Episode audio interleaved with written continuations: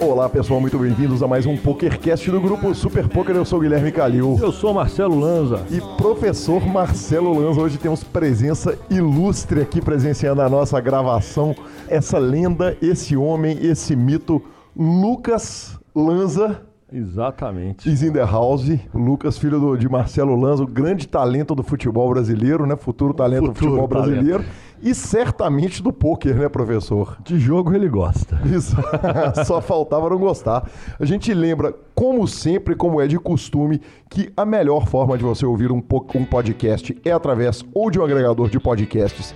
E agora estamos no Spotify, então você pode correr lá, procurar Super Poker no Spotify, nos ouvir ou no Google Podcasts ou no podcasts do iTunes. Estamos também lá no YouTube, se quiser, entra lá, curte, nos indique, nos dê cinco estrelas, nos prestigie, indique para os seus amigos. Começamos, né, professor, agradecendo aqueles que nos patrocinam, quem bota esse programa na sua casa, esse conteúdo todo de graça no ar toda semana, ele não sai de graça não. Quem paga essa conta e nos patrocina e oferece os melhores serviços são o Ultimate Poker Tools e o Fichas.net. Ultimate Poker Tools é, o, é o- o seu controle total de resultados na internet. Então você entra ali no Ultimate Poker Tools, tem controle total de tudo que você faz no poker.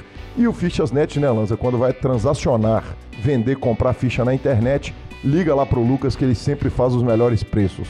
Perguntas, participações, sugestões, promoções e comentários em geral, apesar de ninguém usar, pokercast.gruposuperpoker.com.br Redes sociais é só procurar com a hashtag SuperPokerCast nas redes sociais. Lembrando que o meu Instagram é Lanzamaia, o Instagram do idiota que fala na minha frente é arroba Gui Calil, e o nosso WhatsApp é 31 97518 9609, senhor. Exatamente, professor. O grupo está quase atingindo a tampa ali, mas ainda temos algumas vagas no grupo. Então, quem quiser participar do grupo fantástico de WhatsApp do PokerCast, é só chamar. O telefone está aí na descrição do programa. É 031. Nós somos aqui de Belo Horizonte. Então, o telefone é local, né, professor? Exatamente, senhor. Me conta um negócio. O senhor jogou essa semana? Como é que foi? Eu joguei um cash live essa semana e foi bom.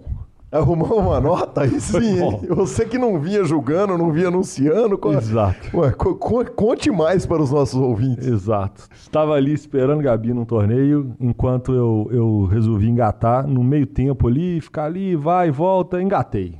E no que, ni que engatamos, nos engataram no game com 15 minutos, colocaram a gente no ferro. Aí faltava agora, não. É. agora vamos buscar. Isso aí. E buscamos, então. Buscamos, buscamos dinheiro, buscamos o bainho da Gabi, buscamos o Red Red Ambiente que nós compramos semana passada. Porra, buscamos sim. umas coisinhas legais. Então teve bonito.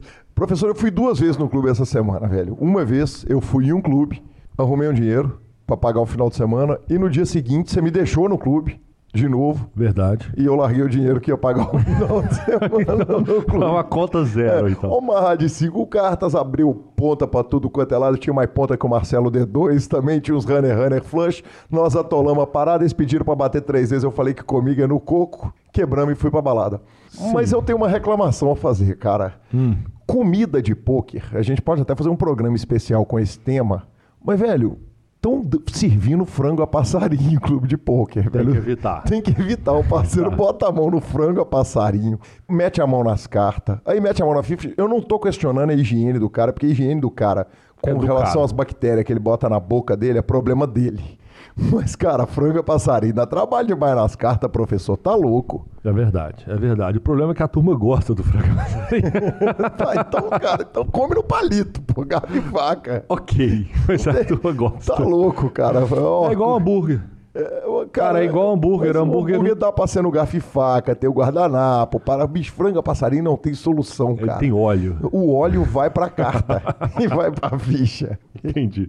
Então vou aqui na central, do, aqui, na sua central de reclamação, PokerCast, deixa a sua reclamação. A reclamação de hoje é do ouvinte Guilherme Calil, que reclamou do frango a passarinho. Frango a passarinho. Ok. É isso, começa aqui então a minha cruzada contra o frango a passarinho nas mesas de pôquer, Lanza. Isso, o mesmo cara que não gosta de bacon, o mesmo cara que gosta de bermudas ruins. Ok. Que não gosta do YouTube.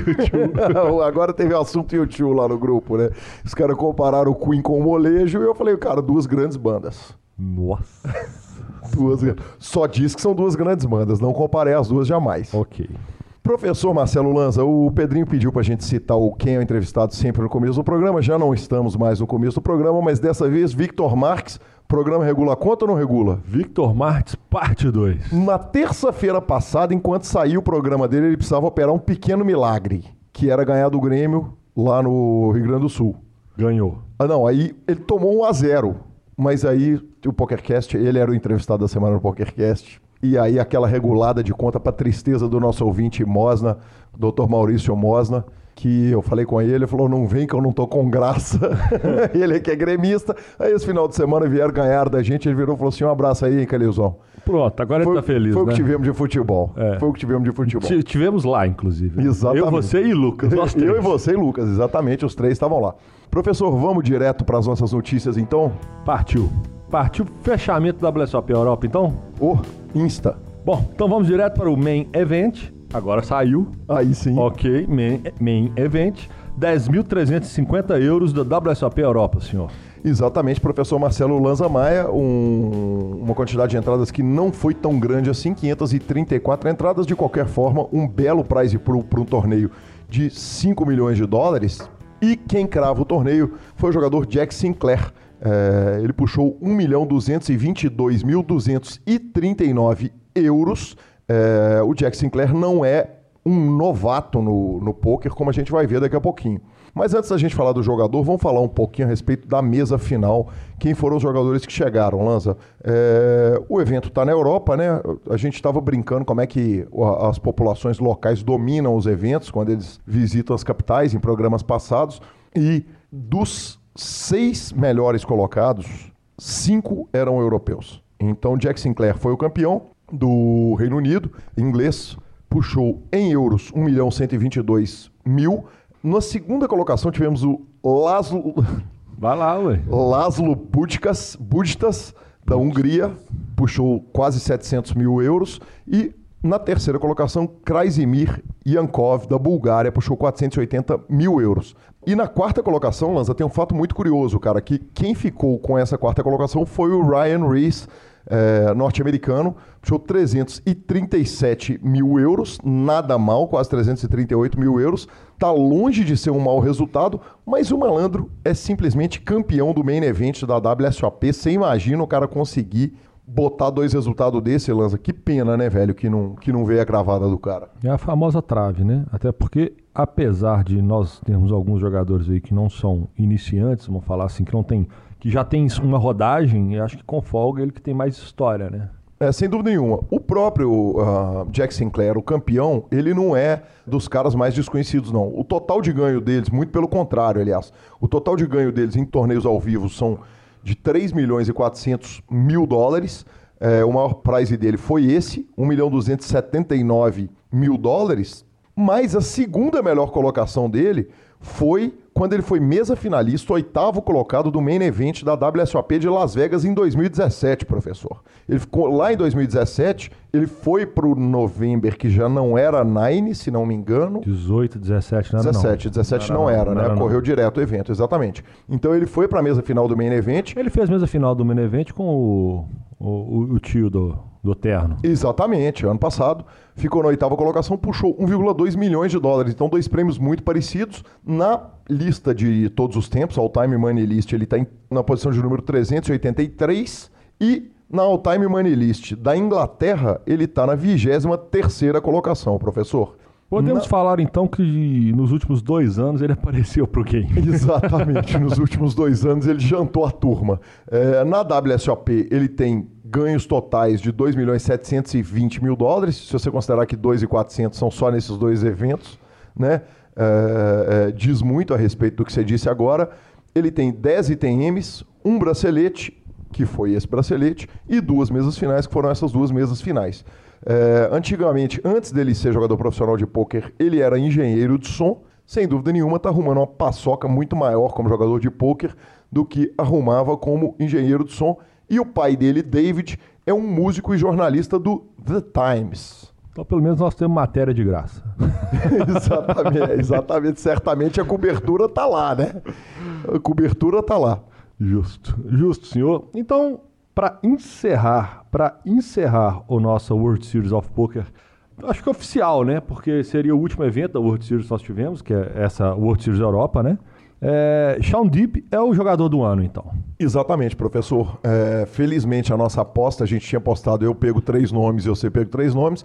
A gente apostou também quem seria o jogador do ano, essa aposta não bateu para ninguém, mas o Sean Deeb crava então o título de jogador do ano da WSOP. O Sean Frank Deeb nasceu em 1986, em 1 de março de 86, ou seja, 10 anos mais velho, mais novo que eu. Jogador norte-americano tem de ganhos totais ao vivo 6 milhões de dólares. O melhor cash dele é de 1,4 milhões de dólares online. E a posição dele na All-Time Money List, a lista de todos os tempos, é 162, Lanza. Sean Deeb é um jogador que tem muita história. Ele tem cinco braceletes da WSOP. Em 2015 ele venceu o, o Pot Limit Hold'em de 10K para 318 mil dólares. Aí em 2016 ele venceu o 1.500 Seven Card Stud para 111 em 2018, ele puxa o 25K de PLO, puxando 1 milhão e 400 mil dólares, que é o melhor live cash dele. E em 2018, ele puxa o Big Blind antes 10K também para 814 mil dólares, Lanza. Para além disso, ele tem cinco títulos da W Cup. É, um Omaha aqui, dois Holden, um 5 card draw, dois Omaha, dois Holden e um 5 card draw. A gente não vai entrar em todos os específicos aí desses eventos. Ele tem também, professor Marcelo Lanza, diversos títulos na Spring Champion, Championship of Online Poker, né? o, o, o Scoop. Puxou um main event, mas puxou também Seven Card Stud, Triple Stud. Quer dizer, você vê que o cara da malandragem é do jogo Catrup, é dos nossos, né? Puxou evento de High Low, é, puxou evento de Horse. Então, quer dizer, Sean Dib, então, passa a ser o jogador do ano, é, vai ganhar também aquele banner maravilhoso, que a WSOP faz um banner todo ano para o campeão. Então, o campeão do main event ganha um banner no Salão do Rio. A gente nem sabe se o torneio vai ser no Rio, a fofoca está muito grande de mudança do local do torneio. E o ranking de jogador do ano ficou da seguinte forma aí, citando o top 5, Sean Dib em primeiro lugar com 5.073 pontos. Segundo colocado, Ben Yu. Depois, Joe Cada, John Hennigan e Scott Bowman são os cinco melhores colocados, professor Marcelo Lanza. Todos eles que devem ter ganhado pouco dinheiro estão bem tristes no final do ano. Exatamente, mas o Sean Deeb ficou muito feliz. Ele tem esse carinho especial por rankings, por essas coisas, essas paradas de jogador do ano. Ele foi para a Europa. É, alguns desses jogadores que estavam na lista, aliás, grande parte desses jogadores nem se deram o trabalho de ir para a Europa, para a WSOP Europa. WSOP Europa que, que era para rodar na Europa, mas a, a, notícia que corre é o seguinte: Rosvaldov não é um lugar tão legal assim. Então tem o Cassino Kings lá, que, que o, o proprietário é, tem um carinho muito grande com o poker e abre a porta para o poker, mas meio que quem já foi lá, quer dizer, não tem turismo, não tem nada. O que tem lá é jogo mesmo. Então, é, é, acaba vivendo um problema que o PCA de Bahamas também vive. Às vezes o cara vai no ano, vai no outro ano, vai no outro ano, o hotel é sempre igual, o destino é sempre igual, é, as opções de lazer são limitadas, no caso de Bahamas tem muito mais. Né? São limitadas ali dentro da ilimitação, é, da é, ilimitadas. Que, que, que, gente, que, que, profundidade, que poesia. Leva a nós. Isa. Leva a nós. é, leva a nós, estamos indo. É, mas, mas então essa é a, a, a questão lá. É, muita gente nem foi, mas o Shondib foi, abraçou, cuidou, fez questão de ser campeão e puxou o título. Agora, Lanza, essa semana eu estava ouvindo o podcast, o DAT, do Daniel Negrano, o Terence Chen e o Adam Schwartz. E o Daniel Negrano, cara, tava com a metralhadora giratória na mão. E ele falou o seguinte: olha, parabéns, Sean Deep, e parabéns ao Martin Carbrel, que a gente deu notícia na semana passada, no programa passado, que ele ganhou o evento 9 é, do Super High Roller. Mas esses caras não são os caras bons pro poker, por assim dizer. Eles são os caras do angle shoot. O que, que é o angle shoot? O cara usar a regra a favor dele para levar uma vantagem em cima de, de outros jogadores. Então, por exemplo, o cara dá um check fora de posição para tentar conseguir uma, uma informação a mais ali e tal. Então, cara, o Daniel Negrano falou longamente a respeito do Sean Dib, descendo a porrada, falando mal, falou que ele é um cara que eticamente é um cara que faz muito mal pro poker. Então, é, a gente nem sempre pode ser o portador só das boas, a gente né, não é o portador só das boas notícias.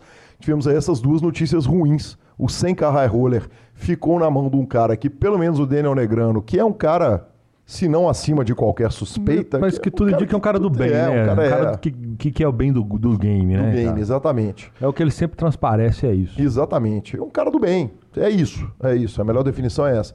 Mas o Negriano falou que o Shondib, cara, desceu o cacete. Quem tiver curiosidade pode ir lá ouvir o podcast dos caras e, e como ele falou mal do malandro. e os últimos campeões que nós tivemos de, de WSOP, de, de ranking né, da WSOP, além de Shawn Deep desse ano, ano passado nós tivemos Chris Jesus Ferguson, né? É, por falar na WSOP botando banner de quem não é muito bem visto no poker, né, Lanzinha? Tivemos o Ferguson aí em 2017 e para trás temos grandes nomes também, né, Lanzinha? Temos Jason Mercier, Daniel Negriano, é, o, o, próprio Negriano é bicampeão. Exatamente. O Mike Gorodinski, que em 2015, George Denzer, o alemão, em 2014. Então, quer dizer, muita gente boa. Frank Cassella, Ben Lembe, Jeff Lissandro, naquele ano que ele puxou três braceletes. Então, é, é, realmente, Lanzinha, é, a lista ele se junta a um clube de muito peso, cara. É uma curiosidade aqui sobre 2017, é que foi a pior, a pior premiação dos últimos anos todos, sem considerar quando o ano, quando saiu em 2004, 2017 o, o Ferguson foi campeão ganhando apenas quatro, ganhando apenas porque a gente não sabe o que ele deu de Bahia, 428 mil dólares de premiações que é um número extremamente baixo para os valores que esses caras vão colocando, né? Extremamente se comparado com o Shondib, né, Lanza? Exatamente, ele puxou 2 milhões 545 mil dólares. É né? cinco, mais do que cinco vezes mais do que o Ferguson ganhou. Mas a parada do Ferguson foi a seguinte: ele conseguiu ficar nessa. Né, ganhar o jogador do ano, porque ele teve um bilhão de ITMs, né, cara? Ele fez ITM até em torneio, só, só faltou fazer ITM no, no Ladies e no, no, no Ladies, no Sênior e no, no Cassino Employees. Mas ele fez. mas ele. É, mas olha pra você ver, analisando os números, ele fez 23 ETMs e o Sean Deep fez 20 ETMs. Sim. Quer dizer que ele fez. Ele deve ter pegado muita primeira faixa, né? Que só, tipo, ele pontuou e caiu, pontuou Exatamente. e caiu. Exatamente. É isso aí. Então tá fechado, estamos fechado com a WSOP Europa, professor. WSOP de novo, só o circuit até maio do ano que vem, né? Aí sim, senhor. Vai com Deus, ano que Se vem. Se tudo der certo, estamos lá, né? Eventualmente, algum momento. Paga nós. Algum momento. Leva nós, Rio. Isso. algum momento nós temos que aparecer por lá, né? Exatamente. Também finalizando, ficou faltando da semana passada o encerramento do grande, excelente torneio Mastermind que aconteceu na cidade de Curitiba, no lindíssimo H2. É, nós tivemos três eventos, é, um Super 30, um evento pequenininho. Tivemos o Omaha, que o Odair Pampucci puxou. E tivemos o Main Event, Main Event. Aí ah, sim, ah, aí o sim. Main Event, onde o Célio Moraes ganhou com o Dil, puxou quase 60 mil reais. O Ademir Kut ganhou 49 mil reais e o Alan Caras puxou 22 mil reais, muito bem puxado, senhores, fora o troféu sensacional. Logo, logo anunciaremos próximo Masterminds pra galera. Exatamente, que charme, né, Lanza? Ganhar um Masterminds. É, charme, cara, né? O torneio é charmoso, torneio né? É charmoso, Ele é diferente, né, né, cara? É, é um torneio que o, a, o carinho lá é, é, é esquisito, né? É diferente. Cara, eu tive no primeiro Masterminds, quando foi em São Paulo o primeiro Masterminds, eu tava na mesa da TV no primeiro Mastermind, a gente estava lá sentado, de repente começou a aparecer cara fazendo um negócio de circo no meio do evento. E aí tinha uma curiosidade que a mesa da TV eles colocavam um marcador de, de pulsação de coração, velho. Sim. Era, era uma loucura aquilo, porque aí na hora que você ia blefar, o coração ia lá no teto, a galera ficava vendo. Então era divertido enganar aquele negócio. É, não, teve um Masterminds também que teve atrações de circo, gente cuspindo fogo, as pessoas subindo até lá no alto, cara, no salão lá em São Paulo. Velho, grandes momentos vivi em Masterminds. Aguardo, aguardamos os caras aqui em Belo Horizonte logo, né? Uai, one time, né? One time. Aí sim. Uai, senhor, eu tô vendo aqui na, na nossa guia do programa, aquela guia que o senhor faz com todo carinho. E eu estou vendo que o Área anuncia Super High Roller Ball, assim, do nada. Vamos fazer mais um, estamos para jogo. Um torneio que o cara não ganha reiki, vamos fazer correndo no final do ano. É isso aí, Lança, porque o esquisito disso é o seguinte: quem acompanha o programa e ouve todas as edições se lembra que o outro dia a gente estava aqui dando as notícias do Super High Roller Ball, né, cara? Foi muito recente é, o acontecimento deles. Mas, obviamente, nós fomos lá correr atrás da informação, aquela informação exclusiva para o nosso ouvinte. E o argumento dos caras, do da PokerGo e do Área, foi o seguinte: a gente resolveu que esse torneio ele tem que fechar o ano letivo. Não, o ano corrente. Letivo, letivo é colégio, é de né? escola, é, De letivo é de escola. É, é, ele tem que fechar o ano do poker. Então eles optaram o seguinte: o evento agora passa a ser no final de dezembro, na segunda quinzena de dezembro. Eles vão aproveitar que em Las Vegas vai estar acontecendo um WPT, se não me engano, no Belágio. Vão tá, vai estar tendo uma série grande, um monte de séries grandes de torneios acontecendo por lá. E aí eles fazem o Super High Roller Bowl. Não custa, talvez a gente vai estar sendo repetitivo aí para quem ouve o programa já, para quem ouviu o- todas as edições para trás, mas não custa lembrar alguns, alguns fatores que tornam o Super High Roller Bowl o torneio legal que ele é. O primeiro, evidentemente, é um torneio sem reiki com 300 mil dólares de buy-in, né? Para quem é brasileiro e quiser jogar, tem que aproveitar que esse dólar tá baixo. Tá baixo, é, baixo. É, Exatamente. baixo. Que peito do senhor. Com dinheiro é fácil, né? Com dinheiro da Que falinha. coragem o senhor me acusar de uma coisa Com dessa. dinheiro da falinha, conversa fiada. Que peito. Enfim, é, o torneio tem 300 mil dólares de buy-in e ele tem um cap. São 48 jogadores, dos quais 25 jogadores são determinados através de um grande sorteio e mais 18 assentos são reservados para os jogadores VIPs do área. O que, que são os jogadores VIPs do área? É só jogador, grandes perdedores do cassino, esse tipo de coisa? Não, não necessariamente, Lanza.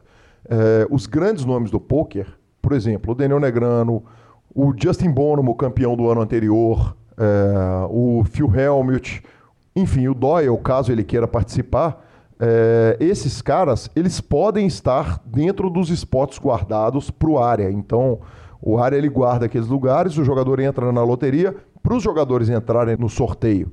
A gente lembra que ele faz um depósito de 30 mil dólares na conta do área, e se ele for sorteado e resolver não julgar o torneio, GG. GG, ele perde os 30 mil dólares.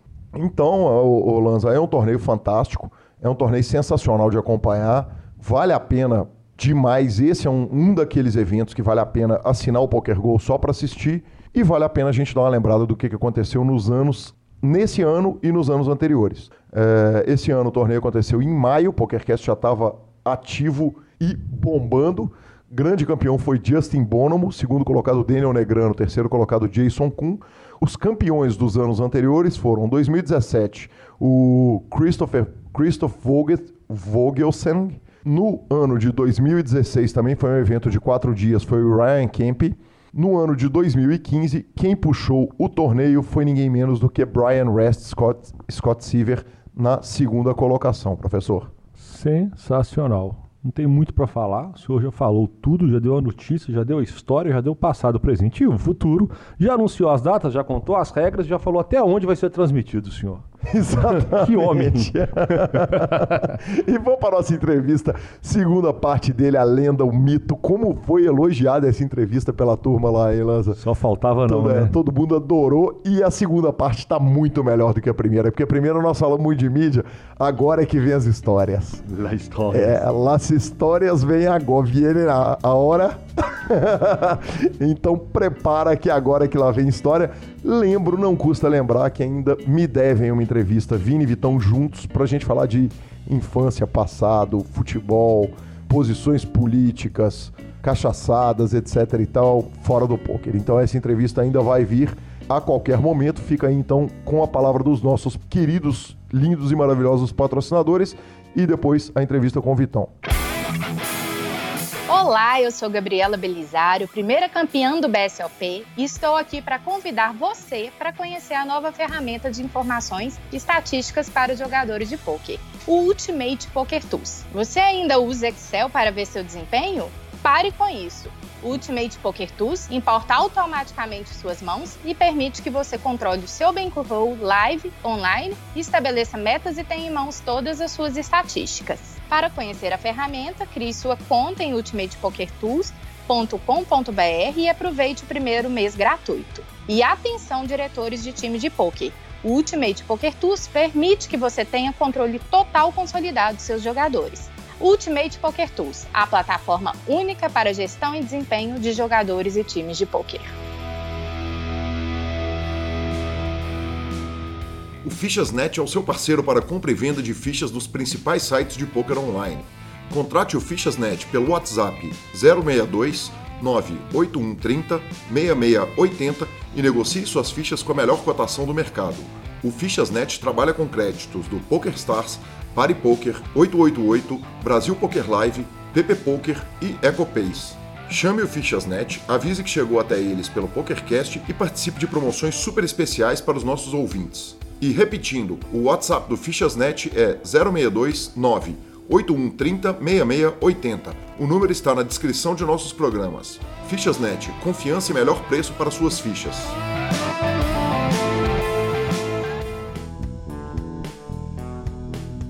Vitão, e aí não bastasse o seguinte: você tem o Super Poker, tem a, as transmissões, tem as narrações, tem a Band Esporte, você arruma um bico de blogueiro do River na ESPN para aproveitar o crossover, porque você já trabalhou em dois concorrentes na história lá atrás. Agora você tá, agora você tá na Band, tá na ESPN, tá no Super Poker também. Como é que organiza isso com o Hernan, cara? Como é que como é que consegue? Porque porque quem vai sempre deep no torneio de poker é o Steph, né? É. A gente vai deep em todo torneio, né? A gente nunca volta mais cedo para casa. na mesa final, é. tô sempre tri-handed.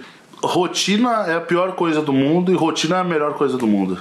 Essa, para mim isso aí é definitivo, né? É, você ter um, planejamento para poder executar todas as coisas que, cara, a gente, é, a gente é produtivo, a gente é animal produtivo, né? A gente tá sempre pensando em alguma coisa. Eu falo, a gente é você aqui. A cabeça não descansa, né?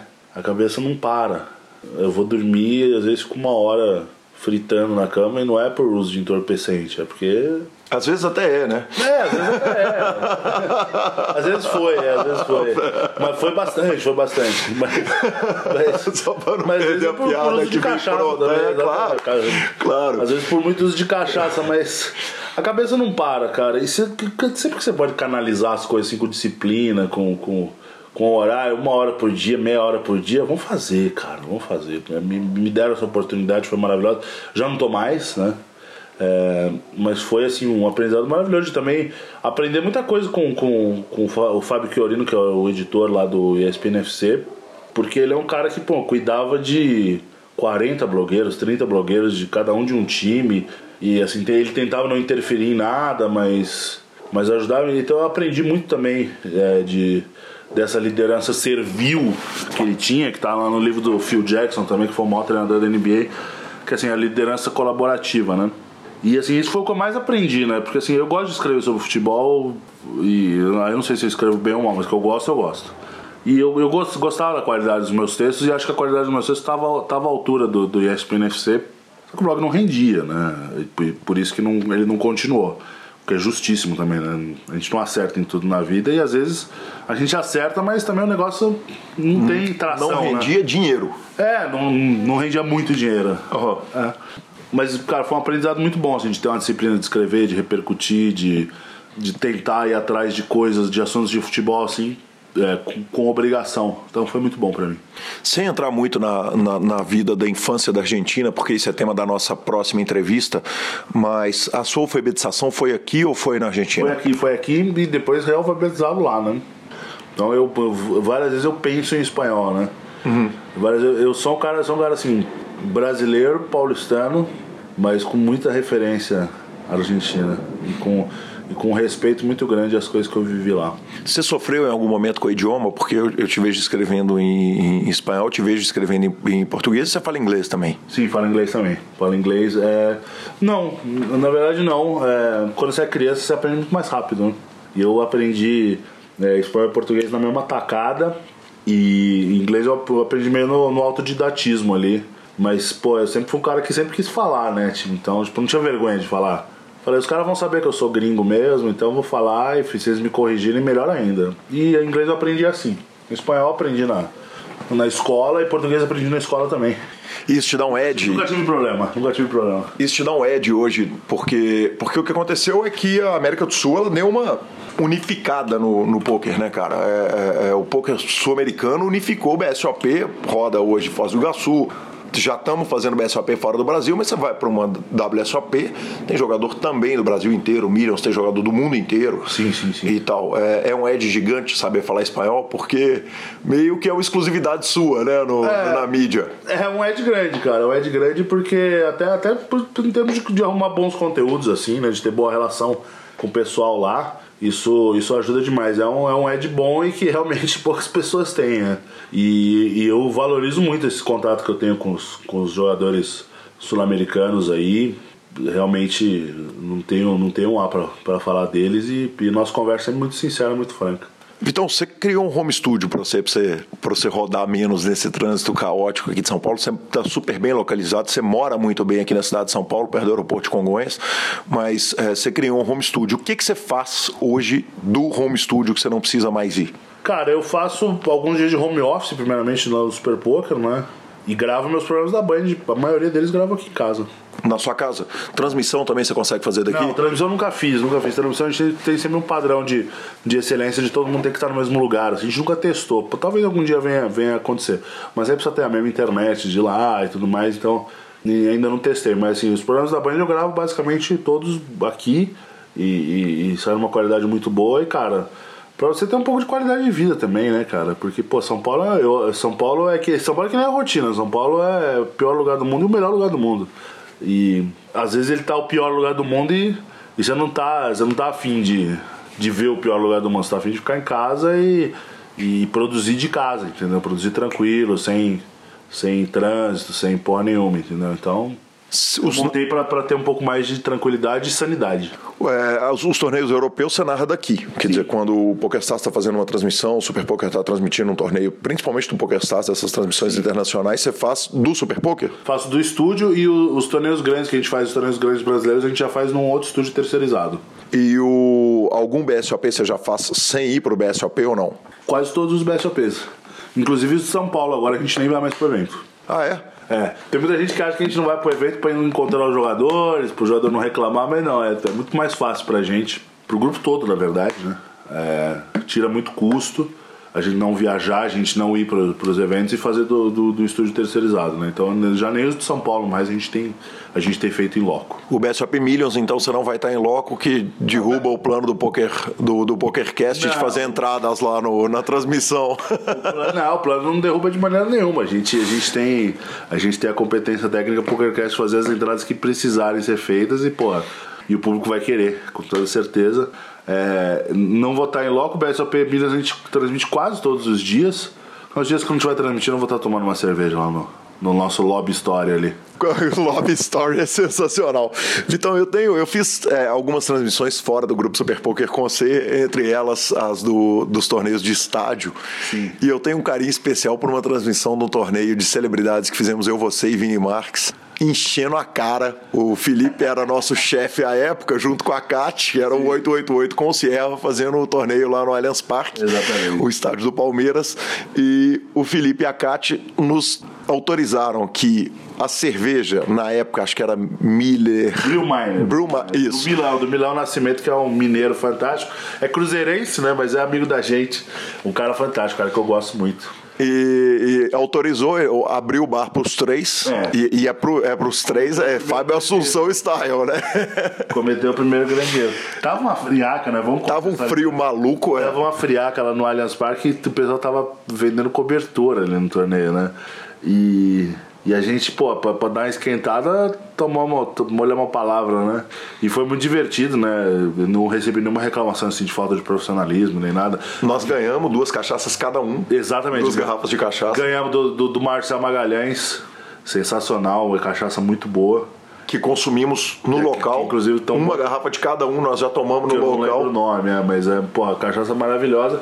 E fizemos aquecidos, felizes e e maravilhoso, a transmissão foi maravilhosa. E coincidentemente, a Sierra nunca soltou. Quer dizer, todas as transmissões que eu fiz na minha vida, elas estão no YouTube. Aquela transmissão, ela não foi Pô, solta, mas. Quero lá soltar também. Quero pro meu portfólio essa aí, ô Filipão. Que dá, dá uma ajuda aí pra nós, pô. Mas eu, eu, eu acho que o risco, não, o Felipe não tá, mas eu acho que o risco daquela transmissão cair no ar e acabar com o poker brasileiro é enorme, porque especialmente nos intervalos a gente tocou o terror, né? Tocamos terror. Falamos bem de muita gente, mal de de outras tantas, né? Falando merda pra caralho.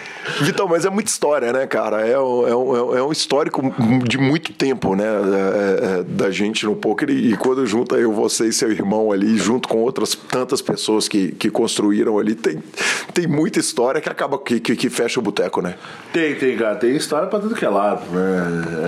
É, são 13 anos de viagem pra cara. Viagem sempre sai história, né? Porque os caras estão tudo pra frentex que estão longe de casa, né? Gasta dinheiro pra caralho, vai pra balada, fica doido, né? Isso aí, puta, tem, tem tanta história. Eu tenho uma história boa, já, já que você quer história. Por favor. A gente foi para um LAPT em Punta del Este em 2012 e era eu e Pedro Padilha comentando, né? A gente chegou e aí deu um problema na TriCaster, que é o nosso equipamento master, queimou a TriCaster. Queimou a TriCaster e os dealers do Uruguai não podem trabalhar mais do que X horas. Então a gente tava programado para fazer 12 horas de transmissão, no primeiro dia nem fez. Então fomos eu Padilhão, Cachaça. cachaça, cassino, né? A gente, em um momento a gente tava all-in no cassino. em um momento assim, 3 minutos de cassino. Em qual dos brinquedos? Roleta, roleta. E deu nós. Deu nós. É. Escapamos. Podia falar, não, nunca joguei essa porra tal. Eu falei, não, então é hoje. E aí ficamos lá, bebemos, se divertimos e. E um dos caras da nossa equipe não teve a mesma sorte, né? Que ele foi pro cassino e, e quebrou. O Rodrigão Rasta. o Rodrigão Rasta quebrou. E o Rodrigão Rasta ele tinha uma. Um jeito particular de se expressar, né? Então tipo, ele ficava com medo de contar as, das notícias ruins. Então ele ficava, meu, rodeando. Ele ficava, tipo, parecia um cachorro quando quer cagar, sabe? Ficar rodando. Então, tipo, tava, já tava em Padilha comendo do bom e do melhor, bebendo, falando bobagem, vendo um jogo da Libertadores lá junto com os uruguaios. E o Rodrigão com o cabelo rasta, pô, um rasta gigante aqui. E, meu, rodeando e tal. Eu falei, o que você quer falar alguma coisa? Ele pá, não sei o que. Eu falei, você tá com fome, velho? O que que aconteceu? Tá? Ele falou, não, eu perdi tudo no cassino. Eu falei, pô, no Falou, primeiro- tudo é quanto? A primeira pergunta é tudo é tudo, quanto? velho. Tudo, tudo. Toda a diária de alimentação lá que tinha, ele. Queimou. É, ele queimou. Quem nunca também? É, quem nunca, quem É. nunca. Não, eu, quando eu comecei a jogar com o Padilha, eu fui preparado pra isso. Falei, pô, agora tem o cartão de crédito aqui e, vamos seja o que virar, Deus dividir quiser, 12 vezes, né? É igual chuveirinho na área, né? Você joga lá e depois você Vê né? dá, é. E vê o que, que dá. Mas aí aconteceu isso, aconteceu isso, o Rodrigão, o Rodrigão Raça quebrou. E depois foi pedir pro Acari o dinheiro. Foi uma cena maravilhosa. né? Ele abraçando, Acari, obrigado, ajoelhando. E, e, cara, aí, pô, começamos a transmitir. Era seis horas por dia de transmissão. Tava lá a Maíra Card, que fez o Big Brother com a gente.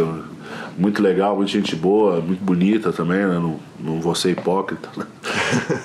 e, pô, o clima tava muito divertido. Tava uma friaca lá, tipo, horrorosa, né? E. E a gente, no ritmo que a gente tava de trabalho e cachaça pós-trabalho, né? Principalmente eu e Pedro Padilha, né? De ouvir um samba depois da, da transmissão ali e tudo mais. Uma hora alguém ia ficar doente, né, velho? E não deu outra. O Padilhão no último dia PT. é, narrou uma hora ali, falou, cara, não dá mais, minha voz não tá saindo tal, não sei o quê. E foi embora. E tinha sido uma última, uma última noite bastante intensa ali pro The Leste, né? E eu falei, pô, beleza, velho, toco sozinho, né? não vou fazer o que? Eu vou falar, não, fica aí fazendo número, não, né, porra? Pior coisa é quando o cara tá doente, precisa ir embora, você fica retendo o cara, né?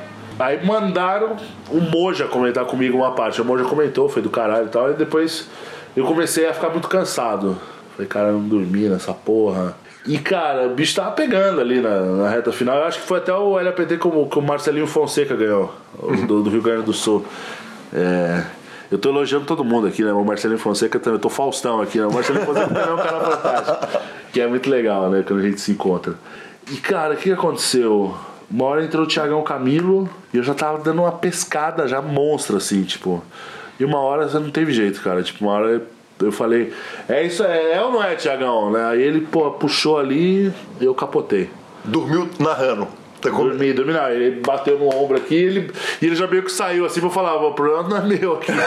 Porra, ele não segurou a onda, E então. aí, pô, naquela época a gente conseguia chamar os breaks da transmissão, né? Então eu falei, cara, eu preciso de um break aqui pra lavar o rosto, tomar um café e tal, tomar um balde de café, sei lá, sei lá o que que, que que pode. Red Bull nunca tomei, né? Não, não, não, não gosto e tal, mas falei, cara, vocês precisam me ajudar aqui. Aí me ajudaram a conseguir chegar até o final. né? E a gente teve que levar o Padilha quase morto pro Brasil, né? Foi, foi maravilhoso. Vitão, é, tem histórias fantásticas, né? Eu, eu, evidentemente, dei uma ligada pro seu irmão, não ia perder a oportunidade de falar, cara, me lembre de histórias do seu irmão para ele poder dividir isso com o Brasil. E a primeira história que ele me lembrou foi a, a questão da, da, parada que foi decidida por votação. Puta. Em, em, momento de eleições. É. aproveitando. De, aproveitando o momento de eleições, a entrevista está saindo entre né? o primeiro e o segundo turno. Exatamente, aproveitando um ensejo, né? Aconteceu, cara. Aconteceu num torneio de mil reais, que aconteceu em 2005, mas mil reais, o equivalente hoje é. Olha, o BSOP, que era eu mil, fiquei era. em terceiro, em 2008 era mil reais era e já mil. era o torneio mais caro do Brasil isso, na época. Em 2005 você imagina o quanto que isso estava no limite, né?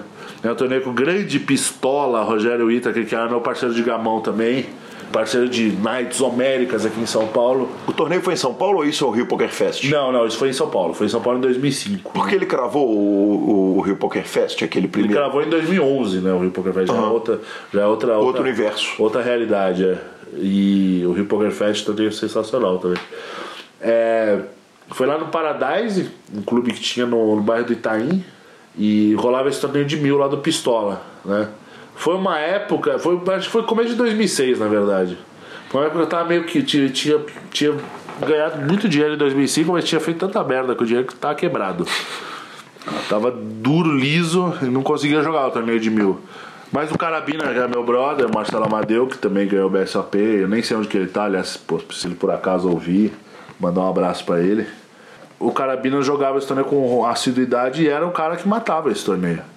E por ele ser um cara que matava esse torneio, obviamente ele tinha inimizade dos, dos outros 18 caras que jogavam o torneio, mas não era muita gente que jogava o torneio. E o que aconteceu? Teve teve um momento, teve uma mão que ele foi ao in com trinca e o seu Klaus, um alemão que trabalhava com segurança, com um flush draw lá de copas, e sei lá, tinha uma carta de ouros ali no meio e bateu mais duas de ouros, assim, tipo, claramente. Claramente. Como, não tinha dealer naquela época, né?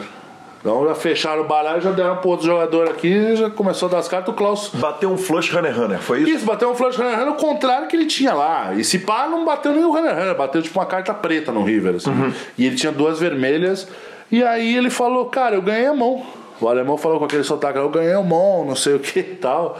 E o carabina falou: Nossa, tá muito louco, pô. Eu tenho trinca e você não acertou nada. Você é o diretor do torneio? Não, não. O carabina, o carabina pro Klaus. O Klaus, uhum. o cara que perdeu a mão, falou: Eu ganhei a mão.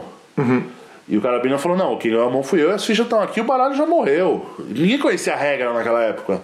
Né? Como todo mundo conhece hoje, ou se não conhece, tem que conhecer. Pra jogar um torneio de poker, você precisa conhecer para não, pra não se sentir prejudicado, né? Para não ser prejudicado, né? por não conhecer a regra, né? Porque o risco existe de, de, de você dar um win sem querer. Exatamente, exatamente.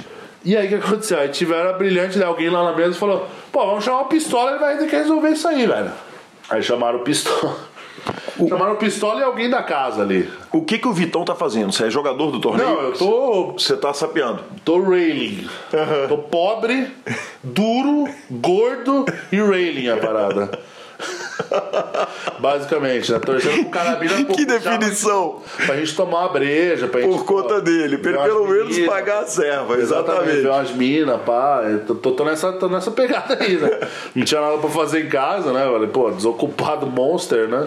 Falei, pô, vou torcer pro Carabinas ali e vambora. E, velho, é, chamaram o Pistola e o cara da casa lá, que acho que era o Marcelo.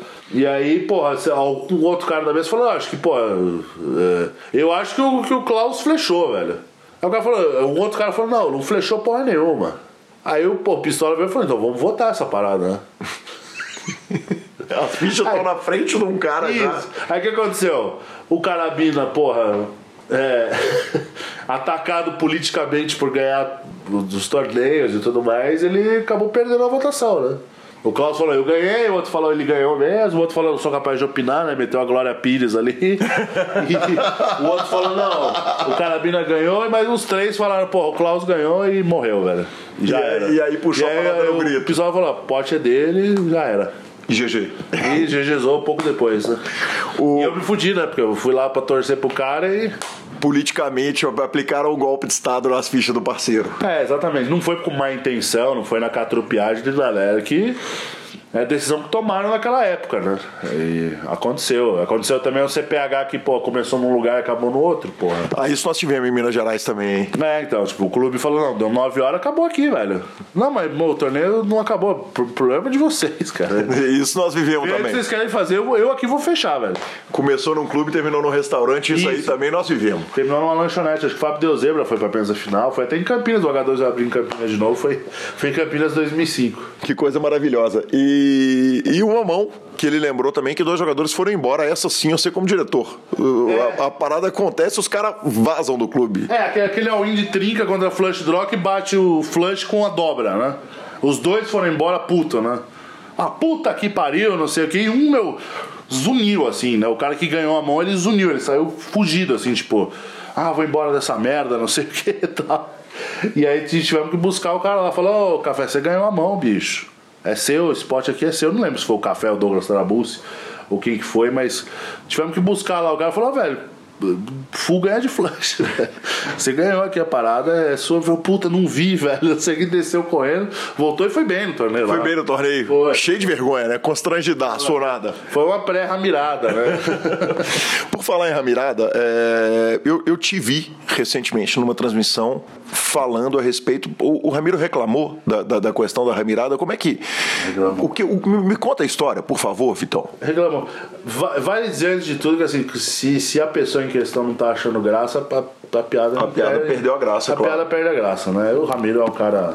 É um cara adulto, um cara que tem família e tal. De repente. o cara- Querido pela comunidade do povo. Super querido, porque ele é um cara muito legal, né? Mas e bem, pro cara não tá gostando da piada mais, pô, nós vamos insistir pra quê? Aí é bullying, né? Aí Uhum. é, e, pô, você fazer bullying num cara adulto, num cara que, pô, joga poker por prazer. Não se fazer bullying em qualquer um. Uma qualquer um, pessoa. claro. é, nessa altura do campeonato da sua vida, é errado, porra. Uhum. É errado.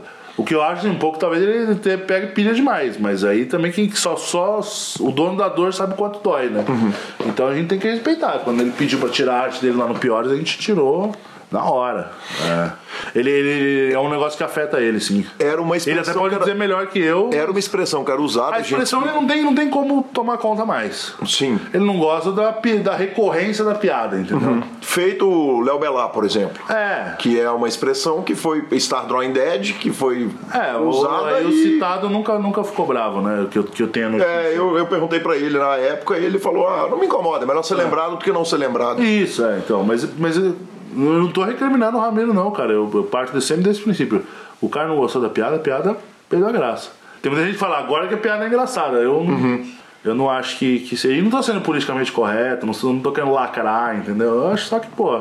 O cara não gosta, velho. Pô, imagina o cara lá na família dele, esse cara, o Ramiro, não sei o que, toda hora, sabe? Você tem, que, você tem que controlar pra não usar, porque a expressão foi usada durante anos. Não, a, é, expressão, a expressão, assim, eu, eu- eu- o Rabino até se, se escutar o podcast e eu tiver errado, ele pode até me, me corrigir. A expressão ele não tem como mais tomar conta, entendeu?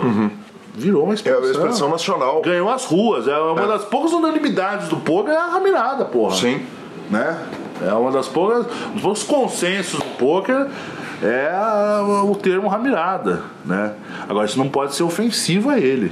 Né? A gente tem que pelo menos a gente lá no Super Poker, a gente tem que ser responsável com isso, né? Então, se se incomoda, ele tá lá na arte do Piores da Semana. Piores da Semana Live era a arte dele, né? Se ele não gosta, velho, morreu. Morreu, tá resolvidíssimo. Morreu. A gente se patrulhou no último BSOP. A gente se policiou, não se patrulhou, né? Patrulhar fica feio. A gente se policiou pra não trazer a, a recordação à tona. Inclusive chamou ele de Ramiro Araújo, né? Pra evitar quaisquer arestas ali que pudessem precisar ser aparadas depois. Mas é, acontece, cara. Acontece. Não? Logo mais vai ter outra piada. Gente não vai ficar na- triste porque o Ramiro ficou triste que a gente faz piada e a gente teve que parar. A gente parou e logo vai ter outra e, e vai ter piada com X, com Y, com Z e tudo mais. É, uma história que você viveu é, é, e viveu da pior forma foi a questão dos assaltos a clubes, que eu tratei com o Vini, mas você viveu de forma pior do que todo mundo. É. É, eu queria que você contasse aquela história específica, você sabe de qual história que eu tô falando, do a, a que o Vini contou pela sua ótica. É, foi no, no, no Clube Paradise, organizava o torneio lá e, e organizar o torneio era uma parada que me dava muita satisfação. O torneio ia muito bem, né? É, e era muito divertido receber o pessoal, go- gostava muito de receber o pessoal e tava ganhando um dinheiro bem legal ali, cara. Você ganhava um percentual do reiki? Isso, ganhava um percentual bom do reiki. Bem bom. E, cara, então, tipo, minha vida tava bem estruturada em cima disso e, cara, tava com dinheiro e tava conseguindo pô, fazer as viagens que eu queria pra jogar torneios fora e tudo mais. Eu tava num momento bem bom da minha vida, tava bem de bem com a vida. Fazia minha- minhas baladas, tudo nosso. É, se eu tava solteiro, de cabelo cortado, pegando mulher e tal. Vivendo uma grande fase. E, pô, trabalhando, produtivo.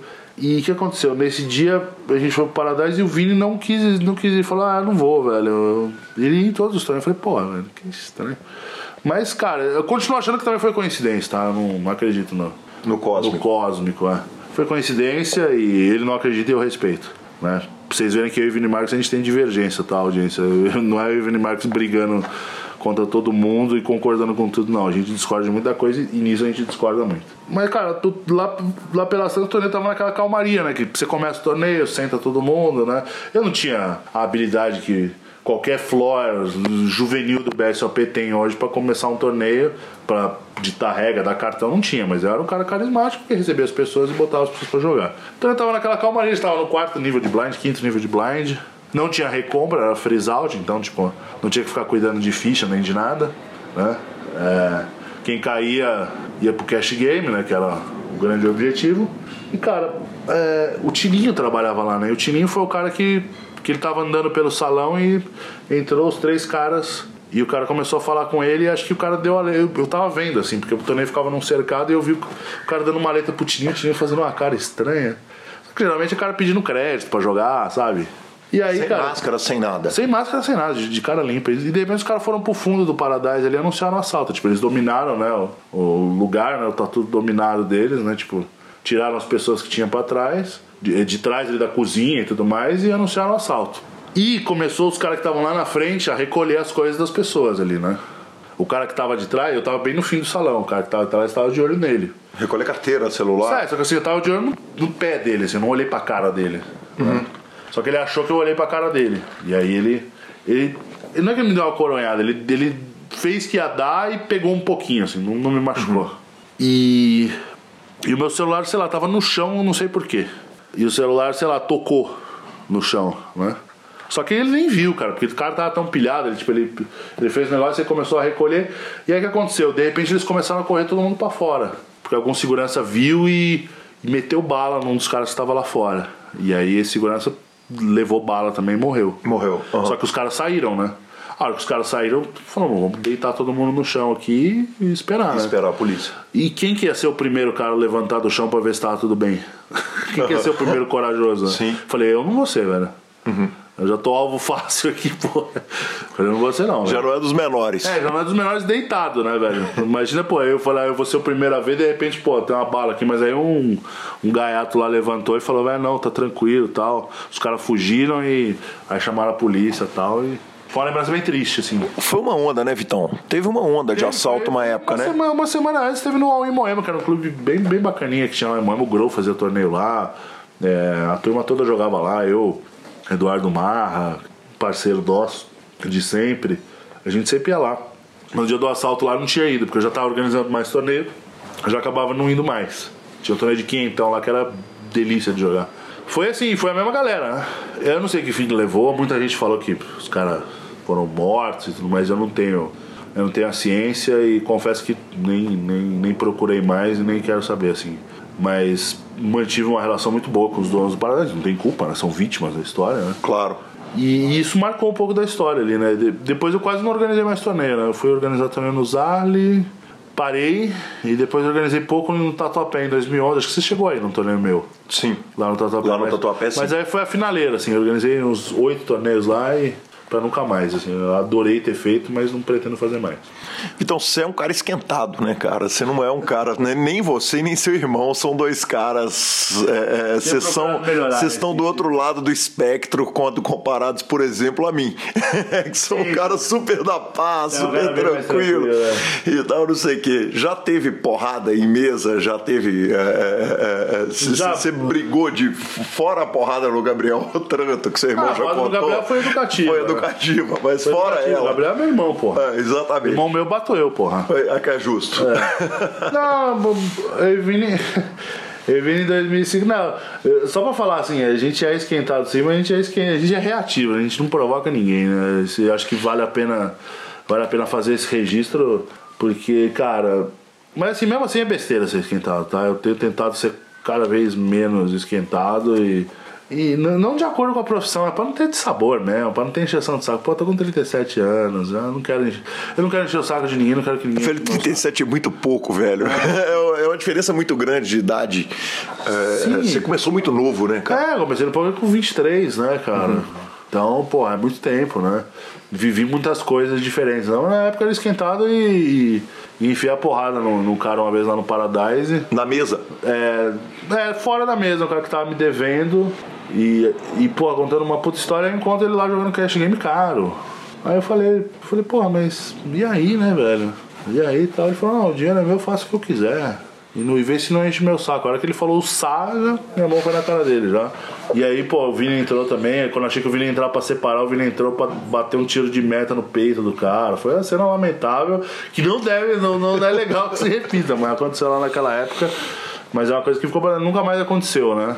Nunca mais aconteceu. É, felizmente nunca mais aconteceu. E você tá falando a respeito de Vini Marques, a gente vai caminhando pra reta final da entrevista, até porque eu tenho que te liberar pro Experience. É... Já tenho conexão sudaca. E- ah, é verdade.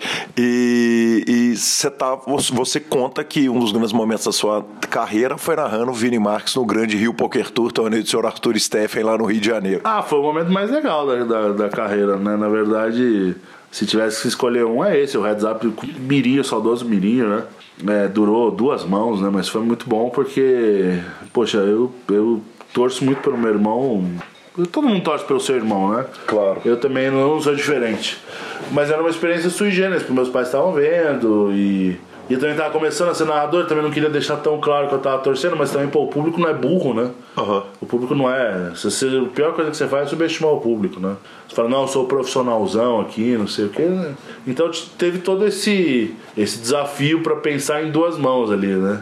E, e acho que, pô, foi um puta momento bacana depois poder um puta abraço no Vini. É, a gente trabalha junto, né? A gente procura sempre também revezar a equipe toda pra todo mundo trabalhar com todo mundo. Mas aquele sim foi um dos momentos assim, de profissional, de, de, de- narrador que eu não esqueço. Vitão, é, para reta final, duas perguntas. Um Reino River e tudo na tela são os, os bordões principais seus. O Reino River tem, tem uma referência ao, ao glorioso River Plate? Tem, tem. Tem o jeito de falar, né? A gente fala lá na Argentina, né? The River Plate, eu sou India River. E sim, eu, a primeira vez que falei o Rei no River foi em 2013, no Piores da Semana, assim, não tinha tomado essa proporção toda, mas a galera já me encontrava e falava o Rei no River e tudo mais. Mas tem sim a pronúncia, né? E aí ele consagrou com a mão do seu Ciro lá, né, no, no, no BSB, como um cara de Minas, inclusive, que eu já, já não lembro o nome. E eu acho que ele ficou um pouco bravo, mas não tinha, não tinha como, né? Entendo também. Aí ganhou fama mundial, né? Porque ele foi pro Poker Stars e tudo mais. E, e Poker Stars veiculou. E o Tudo na Tela foi uma criação meio mediúnica, assim, né? Tipo, pô, Foi pensado? Você falou, eu vou criar uma parada ou. eu queria criar uma parada, eu queria criar uma parada. Eu acho que, pô, toda hora você falar que, pô, all-in, todas as fichas, tudo no centro do gramado, que é um, era um mote que o Mamute falava. O Mamute e, falava. E era uma assinatura dele. Eu falei, eu preciso de uma assinatura minha. Mas assim, tipo, não, não vinha o nome. E aí uma transmissão lá, o cara deu all-in e tal. Aí tudo na tela. E ficou. Tem até um canal que chama Tudo na Tela hoje em dia. Cara, eu usei suas expressões no Reino River, tudo na tela o tempo Não, inteiro nas minhas tudo na tela, narrações. Jogando, Ah. jogando no High Roller no H2, ele falou tudo na tela, pô, do caralho, né? É. A recompensa, né? O- A melhor recompensa que você pode ter é ver a galera falando aí, tudo na tela, o Reino River e boa noite quando tá com as eyes. Isso aí é, é a vida. E eu aprendi, aprendi a narrar, relatar as coisas com ouvindo rádio. Então, tipo, é, o rádio é muito bordão, né? Isso pegou. Vitão, por fim, o Poker Experience, que é do PokerStars, é um projeto que eu vejo no seu Instagram o tempo inteiro, eu não entendo bem a íntegra do negócio. Conta pra gente o que, que é isso e, e, e, e, também qual é a sua função no, no, no processo todo. A PokerStars Live Experience é nada mais do que um torneio de poker é, fora dos, do, do, dos clubes, né? Os clubes que são tão importantes para o fomento dos jogadores, mas o PokerStars Live Experience visa um público que ainda não vai aos clubes, mas que ele fatalmente irá aos clubes, né? Principalmente os, os grandes clubes como o H2, por exemplo, né? O pessoal vai acabar indo nesse, nesse clube. É, é uma ponte, né? Então é, é o cara que é empresário, que joga, o, o Hernan Toro, que é o organizador, é, que é argentino, pena que torce, torce pro contrário, né? Mas é, ele, ele tem um mailing muito forte, né? trabalhando à noite muito tempo, conhece muita gente que joga poker e agrega essas pessoas aí com, com uma experiência Poker Stars, né? com rigor de mesa, iluminação, fichas, dealers, é, tudo isso para fazer um torneio de poker de 500 reais, mil reais e juntar essas pessoas que vão virar heavy users de poker. Então ele, ele apresenta o poker para esse pessoal dessa maneira. E aí a gente é divulgador né, da, da Live Experience. A gente sabe a, o valor que, que ela tem, né? É, quem está por trás, tanto o Hernan como o Poker Stars. Então, para a gente foi um passo muito, muito natural estar tá junto, né? Quando a gente foi procurado aceitar e, e divulgar que é uma porta de entrada para o poker de muita gente legal e dá para fazer muita network também, quem tem negócio, né?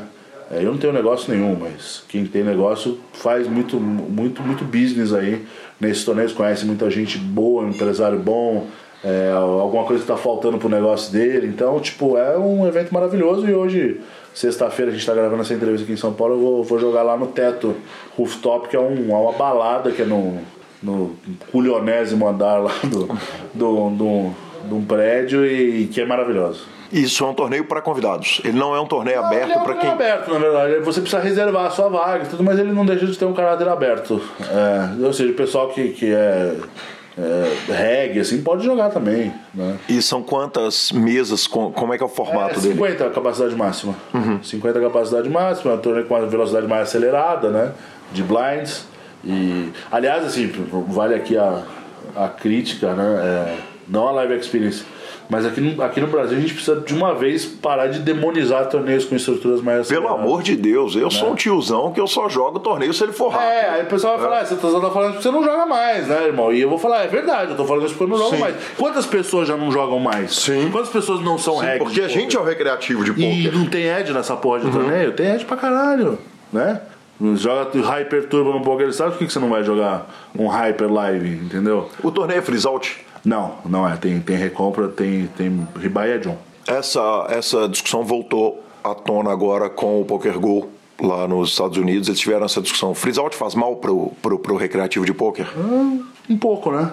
Não, não diria que faz. Botei na fogueira, né, cara? Sem não, preparar, não, sem nada. Não, a gente tá aqui pra responder tudo, pô. Imagina.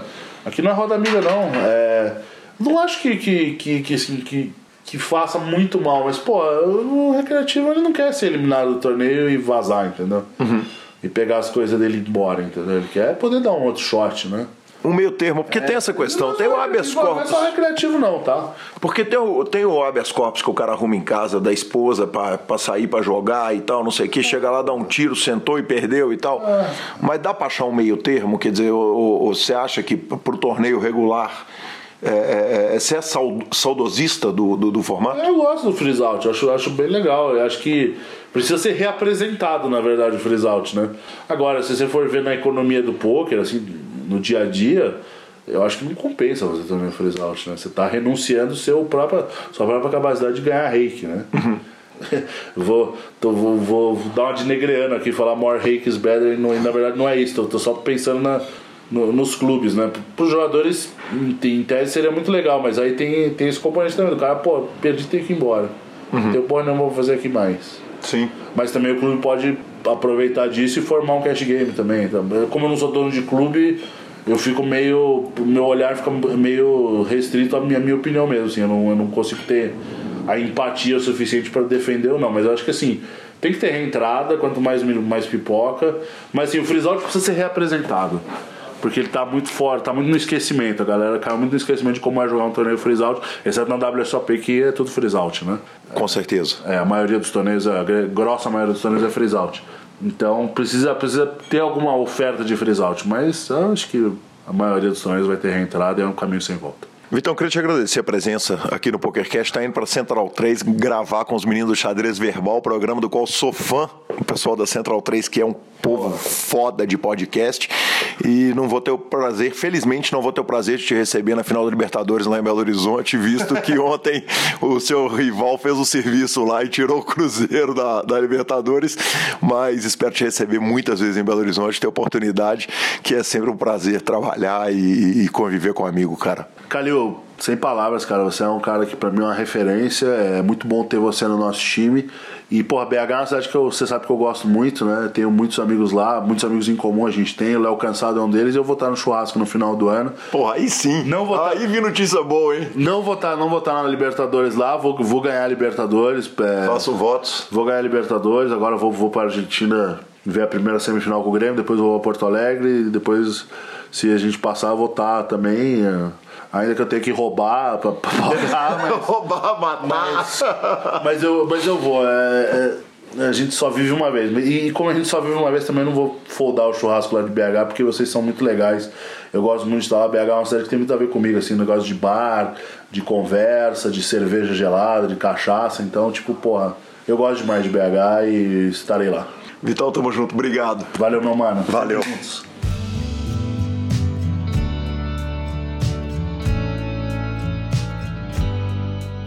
É isso aí, Lanza. Estamos de volta. Cara, a entrevista, como deu para ver, o seguinte, ela foi cortada porque ele tinha uma entrevista lá no, no Fronteiras Invisíveis do Futebol, no, no, não, perdão, no programa de futebol lá da Central 3 de futebol sul-americano, porque se deixasse, a prosa ia rolar para sempre, né, velho? Fica três pontinhos, então. Exatamente, fica três pontinhos. Logo, logo a gente vai estar tá, vai tá com Vitão e Vini aqui de novo. E Lanza, recebemos um áudio maravilhoso de Leonardo Cansado, né, cara? Você quer contar um pouquinho da história do Léo até ele chegar na hora que chegou esse áudio? O Cansado é um rapaz que, que diz ou se autodenomina conta podre.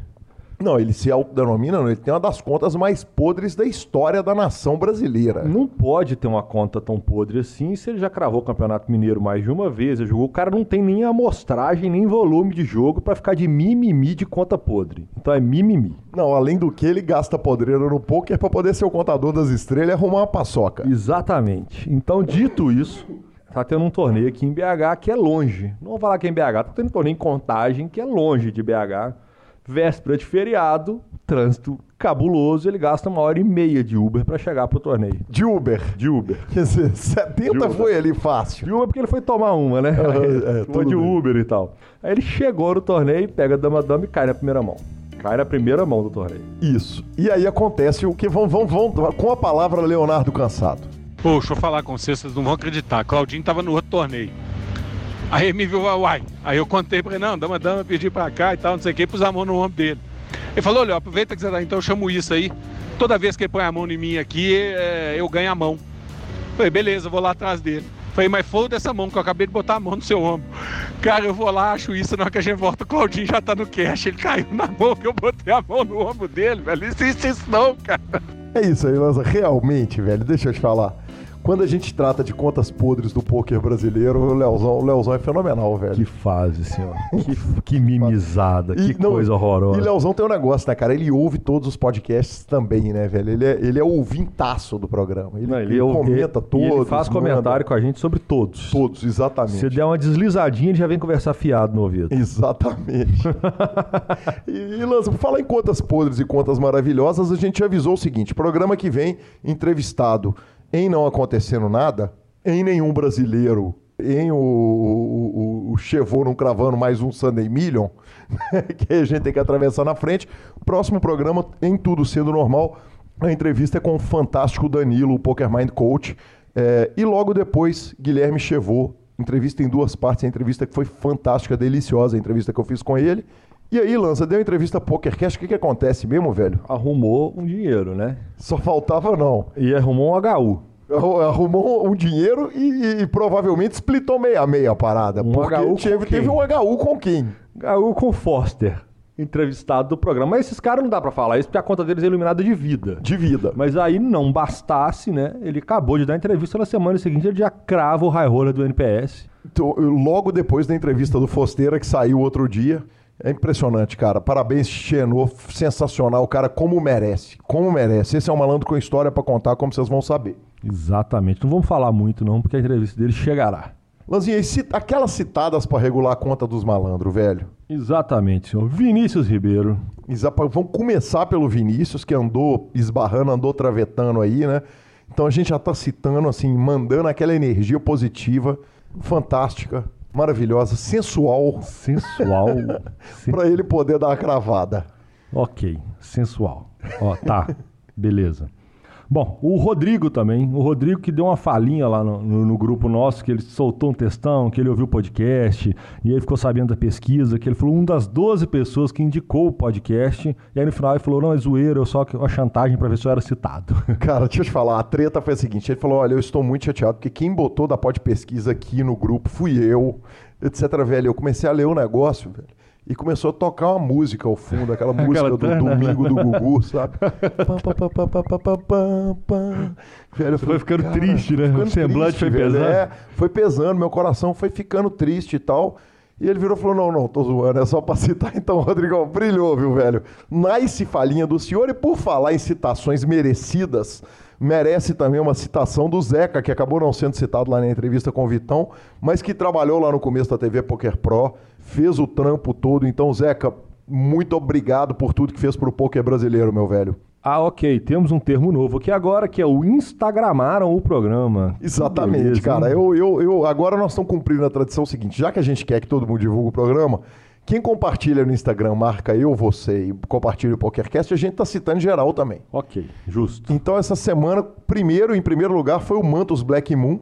O Celso Fernandes, não é a primeira vez que ele faz isso, citou bonito e maravilhoso. O Rafael Vitorino da Silva também marcou e citou os dois idiotas. Exatamente, Rafael marcou com o programa do Foster. Tá atrasado, viu, malandro? Tô de olho no senhor. Feliz é ele, senhor, nessa hora. É isso. Porque aí ele olha pra frente e fala: Nossa, eu tenho muita coisa pra ouvir ainda. Pior é a turma que já não tem mais nada e fica falando que o programa na Austrália já saiu. Exatamente. Então é isso aí. é, vai ter programa infinito. Gente, é só ouvir de novo. Outro dia eu tava na esteira da Smart Fit, teve uma chuva em Belo Horizonte.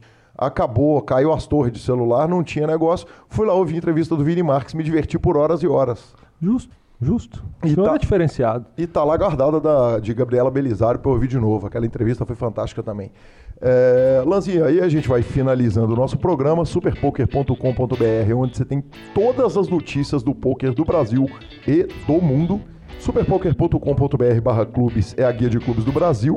Você tem lá onde que você joga, agenda diária de torneios, etc e tal.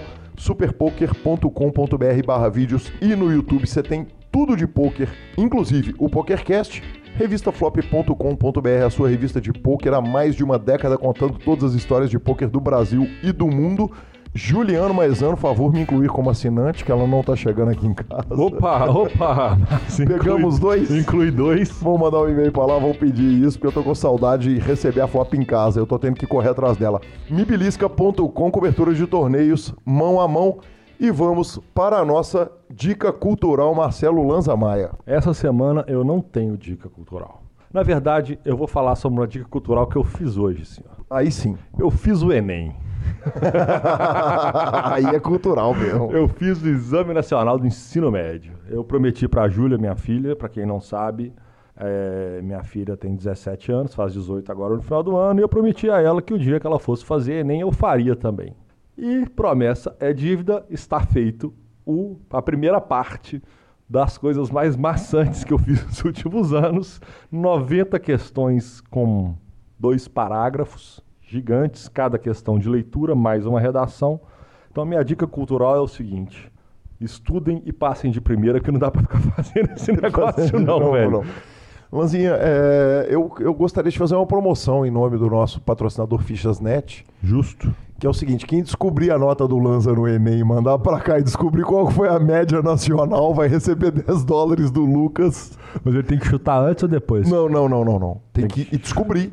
Só A descobrir nota é secreta? Não, acho que, eu acho que ela sai. Eu acho não? que ela é pública. Eu acho também. Exatamente. Então nós vamos ver como foi Marcelo Lanza Maia com relação à média nacional do exame do Enem. O primeiro que mandar, ó, a nota do Lanza foi tanto e a média nacional foi tanta, vai ganhar 10 dólares. Tem que me mandar no telefone do PokerCast. O primeiro que mandar a nota é quem vai ganhar esses 10 dólares. Eu vou manter a, a minha série na- nas dicas culturais, porque o 30 for 30 podcast dessa semana foi sobre corrida. E como eu já disse aqui algumas vezes, eu estou treinando para a Maratona de Porto Alegre no ano que vem.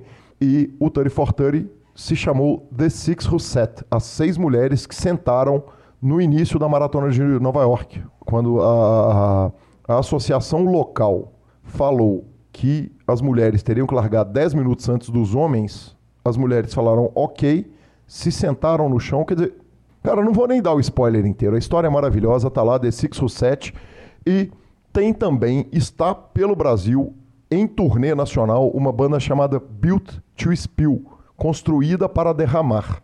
O show aqui em Belo Horizonte é na quinta-feira. Eu não sei o resto do Brasil quais são é, é, qual, qual que é a agenda de show dos caras, mas fica também a dica tanto da banda quanto do show. Então quem tiver a curiosidade, procure Built to Spill, vá ao show na sua cidade, prestigie quem traz esses essas bandas maravilhosas para cá do Brasil.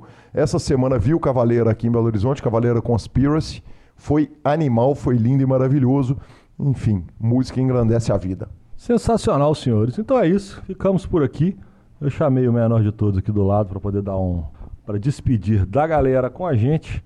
Senhores, até a próxima semana. Um grande abraço. A edição é de Rodolfo Vidal, o fenomenal. E temos aqui o fantástico Lucas para despedir de todo mundo. Fala com a turma. Grande abraço e até a próxima semana.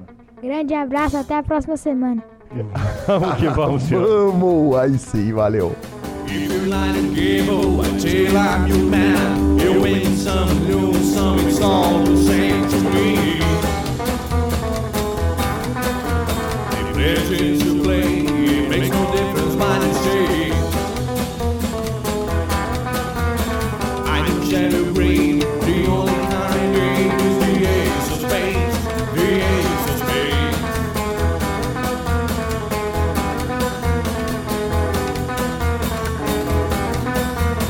Playing for the high one, dancing with the devil,